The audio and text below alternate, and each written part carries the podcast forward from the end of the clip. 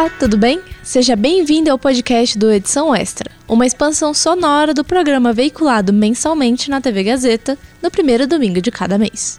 O Edição Extra é uma revista eletrônica sobre comunicação produzida por alunos da Faculdade Casper Libero. Você pode ver ou rever as matérias e as reportagens do programa no canal do YouTube da Casper. Aqui no nosso podcast você acompanha as entrevistas com os convidados do programa televisivo, incluindo trechos inéditos. Andando por São Paulo, eu tenho certeza de que você já deve ter sido impactado por um tipo de pintura colorida, fantasiosa e bem característica das cidades: o grafite. Mas muito além de um mero desenho no mural, o grafite é uma forma de arte complexa que carrega vários significados por trás. Se você ficou curioso para saber mais sobre esse universo, fica ligado nessa entrevista que a aluna Isabela Delgado fez com a artista visual Amanda Panquil. Amanda, na teoria, o que você acha que é o grafite? O grafite, acho que para o público, assim, para quem está de fora, é muito difícil eu conseguir separar a minha intenção, né? Porque como eu sou grafiteira também, é, eu entendo muito e enxergo muito pelo meu viés, assim. Mas eu acredito que o grafite, além de ter uma questão também da demarcação de território, né, de autoafirmação ali do, do artista, né, e, e, da pessoa que vive, que transita ali naquele território, né, ela se colocar ali presente de alguma maneira, né, eu acredito que também é uma, uma disputa, sabe, de, de narrativas, assim. Acho que o grafite, ele, ele traz muito isso, né? Tanto a demarcação do território, mas não apenas, né? Eu acho que é uma questão de, de diálogo também, né? A gente está num, por exemplo, a cidade de São Paulo, que é uma loucura, né? Que a gente mal conhece o nosso vizinho e tal. Então, as grandes cidades, eu acho que tendem a isso, assim, a, a chamar o artista, a pessoa, para se afirmar naquele espaço, né? Um espaço que é tão dividido, né? Que é, que é tão assim pessoal. Então eu acho que quando você coloca ali o seu trabalho, é, é como se você tivesse se firmando naquele espaço, né? Então eu vejo o grafite como essa grande comunicação artística, né, que tenta dialogar com todo mundo que está passando, né? Então eu como artista quero comunicar algo, mas eu também quero que as pessoas que passem ali, elas sintam algo com aquilo. Então acho que é um grande meio de comunicação assim, né? A rua é, esse espaço. Eu acredito que para quem passa na rua e vê um grafite é um pouco isso também, é um respiro também, né, de, de tudo que a gente vê, dessa verticalização toda, do cinza todo, do cimento, né? E aí você vê um ponto colorido ali, é uma, é uma maneira também um pouco de você parar para prestar atenção. Para você, existem estilos de grafite? Olha, se a gente for seguir por uma cartilha assim propriamente dita, a gente tem alguns estilos básicos, né? Que é a letra, o personagem, né? As letras têm vários estilos, né? Wide style, 3D, piece, enfim tem várias subdivisões, assim, que quando a gente entra no grafite, a gente acaba sabendo um pouco identificar, né? Mas hoje em dia, assim, eu acredito que a coisa cresceu tanto e se expandiu de uma forma que tá um pouco difícil, assim, a gente dividir, sabe? Os estilos e tal, porque eu acho que tem tantas pessoas fazendo coisas novas, experimentando, e eu acredito que isso o grafite já abraçou, sabe? Tem um, uma galera mais purista, assim, né? Old school e tal, que eles é, determinam algumas regrinhas para você, né, dizer se aquilo é grafite ou se não é. Eu já sou uma pessoa que tem uma visão mais holística da, da questão, assim, né, uma, uma visão mais ampla. Eu acredito que assim como qualquer outra escola artística que ela foi aparecendo, né, conforme o desenvolvimento da anterior, eu acredito que o grafite é a mesma coisa. Não tem como a gente é, definir a arte enquanto a gente é contemporâneo dela, né? A gente vai é, passar a estudar e a perceber ela melhor depois de um tempo. Então, assim, é muito difícil a gente dizer o que está acontecendo ao mesmo tempo, né? Tem muitas coisas acontecendo. E eu acredito que no grafite é isso, assim, eu não, eu não gosto mais muito dessas definições, sabe? Porque eu acho que elas acabam limitando a gente. E a gente é artista, sabe? Então a gente está na rua para experimentar. Eu vejo várias experimentações hoje na rua, sabe? Tipo, letra com, sei lá, com, com um personagem dentro, um lambe com uma pintura, sabe? Uma pintura que interage num lambe-lambe. Então, assim, quem sou eu para chegar e dizer isso é grafite, isso não é, esse é o estilo tal, esse é... Eu acho que as coisas hoje, elas já... Eu acho que cresceu demais, assim, e eu acho muito bom, inclusive, que a gente não defina mais tanto as coisas, sabe? Eu acho que tem, claro, coisas que são muito determinantes, mas outras que a gente não precisa se prender tanto, assim. Acho que essa, essa época passou um pouco.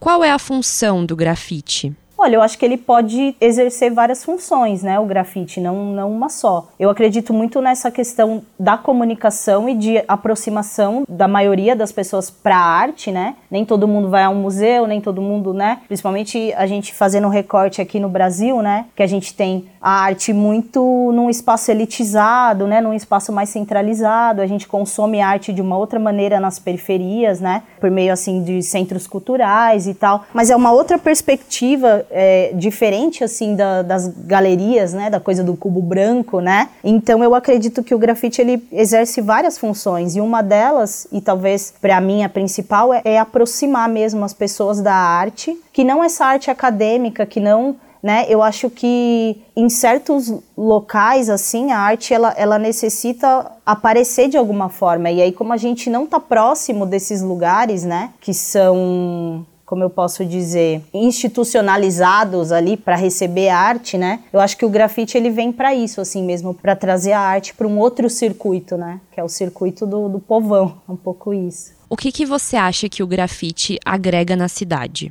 Olha, eu acho que o grafite agrega muitas coisas, principalmente na parte estética. Né? Eu acho que a gente tem um, uma tendência a deixar tudo muito igual, assim, sabe? A, a essa coisa da verticalização, de tudo virar prédio. Então eu acho que o grafite vem para trazer uma vida nisso, assim, sabe? Eu acho que é, eu, eu tenho a minha visão de artista, claro que para todas as pessoas talvez não vejam dessa forma, mas eu vejo o grafite como uma, um grito estético, assim, sabe? De, de trazer beleza, de trazer cor. Não só isso também, de de repente trazer a visão das pessoas para um local que está esquecido, para um lugar que está cheio de lixo, para um lugar que enfim, uh, o governo, a prefeitura, ou seja lá quem que tem que zelar por aquele espaço não, não está fazendo, e aí o grafite chega ali, ele traz um, uma interação, ou ele traz uma cor. Então eu acho que o grafite ele traz muito isso para os espaços esquecidos também.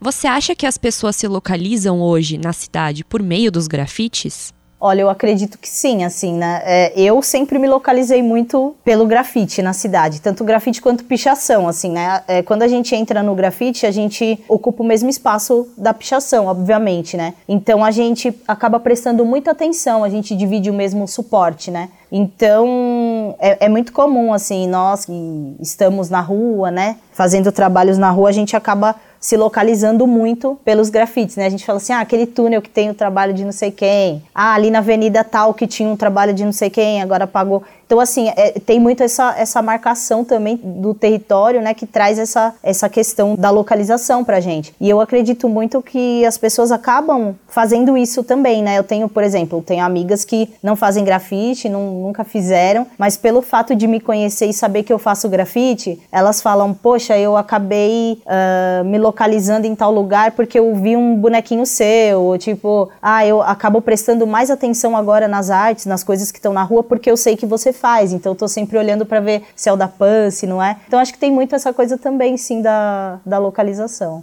Para você, qual que é a principal diferença do grafite de São Paulo e o grafite de outros lugares do mundo?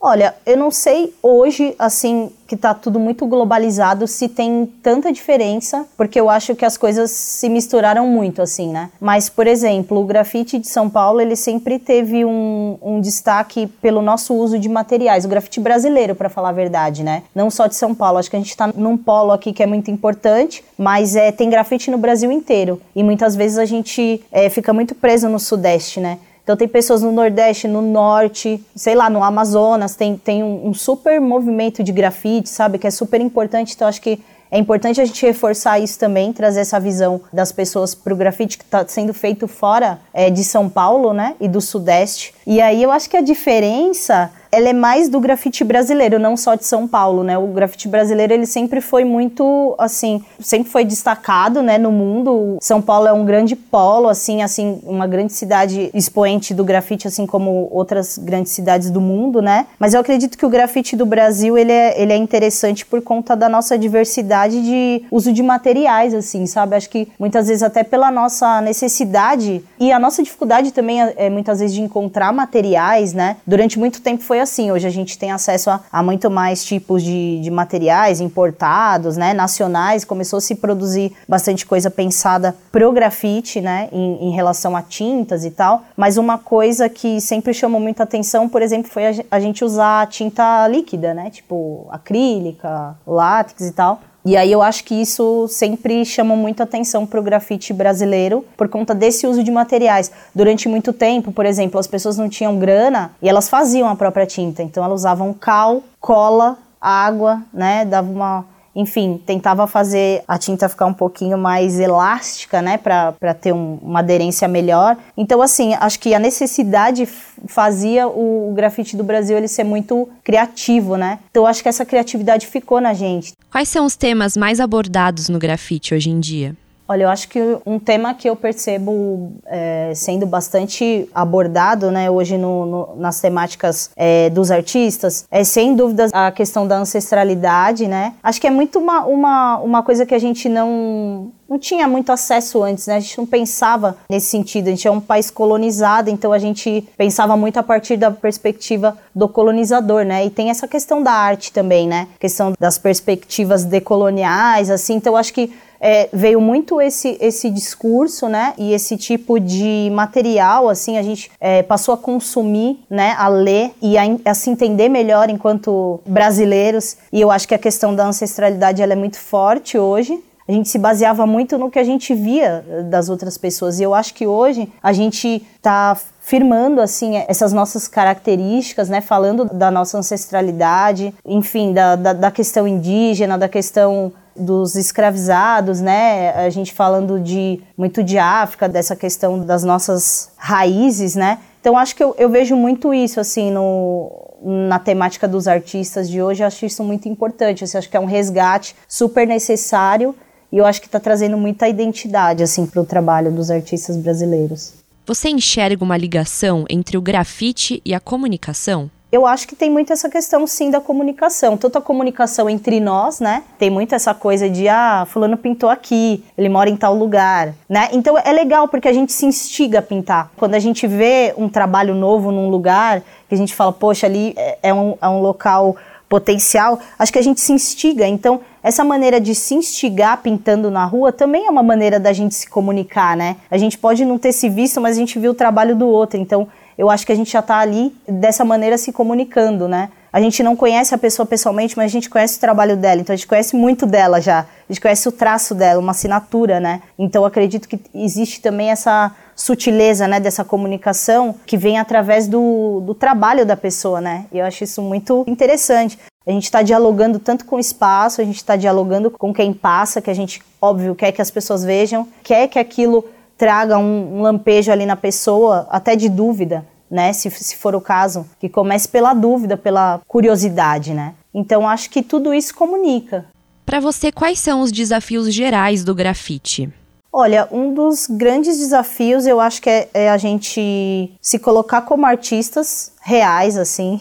É, acho que tem muita dificuldade ainda de algumas pessoas de entenderem o grafite como sendo uma, um recorte da arte contemporânea, por exemplo, ou o muralismo tem, uh, acho que não, não são todos os grafiteiros que reivindicam esse lugar, tá? Como, como artistas contemporâneos, e eu, eu acho que isso é válido. São várias perspectivas de grafite, acho que o grafite ele é, ele é tão amplo a, a ponto de abarcar várias perspectivas e várias ideias, né? Eu acho que ele está se construindo também, então essa discussão é válida, né? É arte, não é arte. Existe muito uma, uma discussão sobre o que é muralismo, o que é grafite também, né? Que, que eu acho que é uma discussão que divide opiniões. Mas eu acho que um dos grandes desafios é a gente se entender, às vezes até também como artista, sabe? E fazer com que as pessoas entendam que o nosso trabalho é um trabalho sério, né? Que a gente estuda, que a gente pesquisa também, né? Então, acho que para o mercado de arte também entender o nosso trabalho como valoroso também, assim como qualquer outro trabalho de outro artista sabe, do, do cenário contemporâneo. Então, assim, acho que um dos grandes desafios para mim é esse.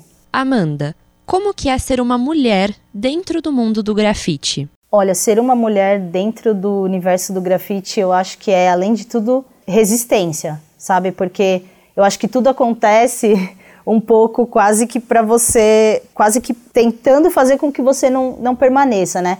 A gente enfrenta bastante desafios dentro de casa, porque não é uma arte bem vista como qualquer outra, né? Você não está ali numa, numa academia pintando, enfim, né? Você está indo para a rua, você está colocando seu corpo num, num ambiente que é hostil, né, para o corpo da mulher. Então, assim, a partir do momento que você sai, que você é, tá na rua, ali você tá de costas, você tá vulnerável. Acima de tudo, a gente está resistindo por permanecer no, no, espaço público, colocando o nosso trabalho ali, né? A gente tem várias questões que dificultam, por exemplo, a gente, para ir sozinha é diferente, um artista homem, ele, ele sai e ele tem muito mais segurança de estar ali naquele espaço, né? Não que eles também não sofram é, perigos, enfim, mas o, é diferente da mulher, né? Então eu acredito muito que acima de qualquer coisa é um, é um espaço onde a gente precisa estar tá sempre resistindo, né? A gente precisa vestir uma, uma armadura assim para estar tá ali. Então, tem os desafios em casa também, né, da aceitação dos pais, que eu acredito que seja diferente, de achar que é só uma fase ou de achar as pessoas acharem que não é um trabalho, né, que a partir dali não, a pessoa não possa seguir uma carreira artística séria, enfim. Tem, tem vários desafios, assim, acho que um dos maiores é realmente esse da gente estar. Tá, o fato de estar na rua já, já é delicado, né, pra gente. Olha, eu não sei você, mas eu já gostava de grafite antes, e agora eu admiro essa arte ainda mais. Vou prestar mais atenção nos murais da próxima vez que eu estiver passeando pela cidade, hein? E você? Já pensou em fazer o mesmo? Fique ligado nos próximos episódios do podcast do Edição Extra, disponível nas principais plataformas de áudio. O Edição Extra é um projeto transmídia produzido por estudantes da Faculdade Casper Libero, com supervisão pedagógica do professor Rogério Furlan supervisão operacional de Roberto Vilela e suporte operacional de profissionais dos estúdios da Rádio Gazeta Online e da produtora experimental audiovisual. Podcast Edição Extra. Apresentação: Júlia Lozano. Roteiro: Júlia Lozano e Heloísa Rocha. Produção de entrevistas: Beatriz Folhene, Otávio Pérez e Isabela Delgado. Edição: Agnoel Santiago, o Popó. Edição de mídias audiovisuais: Nilson Almeida. Site e mídias sociais, Heloísa Rocha. Faculdade Casper Libero. Supervisão pedagógica da Rádio Gazeta Online e da produtora experimental audiovisual, Rogério Furlan. Supervisão operacional da Rádio Gazeta Online e da produtora experimental audiovisual, Roberto Vilela. Coordenadoria de Jornalismo, Deise Feitosa. Coordenadoria de Rádio, TV e Internet, Renato Tavares.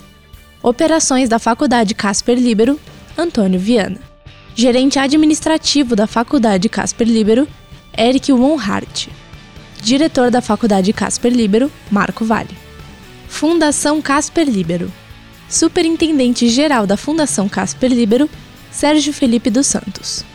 Presidente da Fundação Casper Libero, Alípio Rodrigues Lineira. Até a próxima!